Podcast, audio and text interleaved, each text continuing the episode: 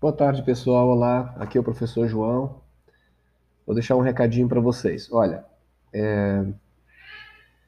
conforme nós já tivemos falando na aula anterior, onde houve a organização dos grupos, para a gente fazer um trabalho com geometria.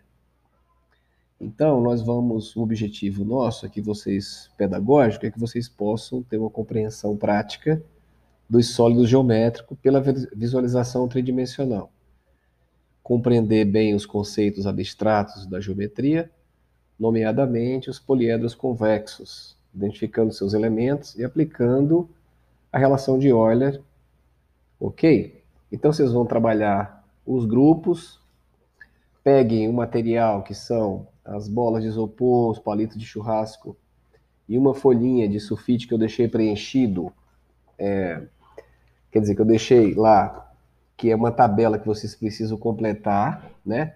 Com base nas informações que vocês observaram dos sólidos que vocês mesmos já construíram, tá certo? Então vocês devem trabalhar em conjunto, trazer é, isso na próxima aula nossa para que nós possamos fazer uma discussão em grupo, né?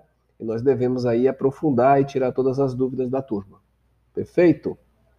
Então, Lembrando que vocês devem identificar é, os respectivos elementos, as faces, os vértices, as arestas, tá certo? Não esquecer disso, aplicando a teoria, né, a relação de Euler, tá?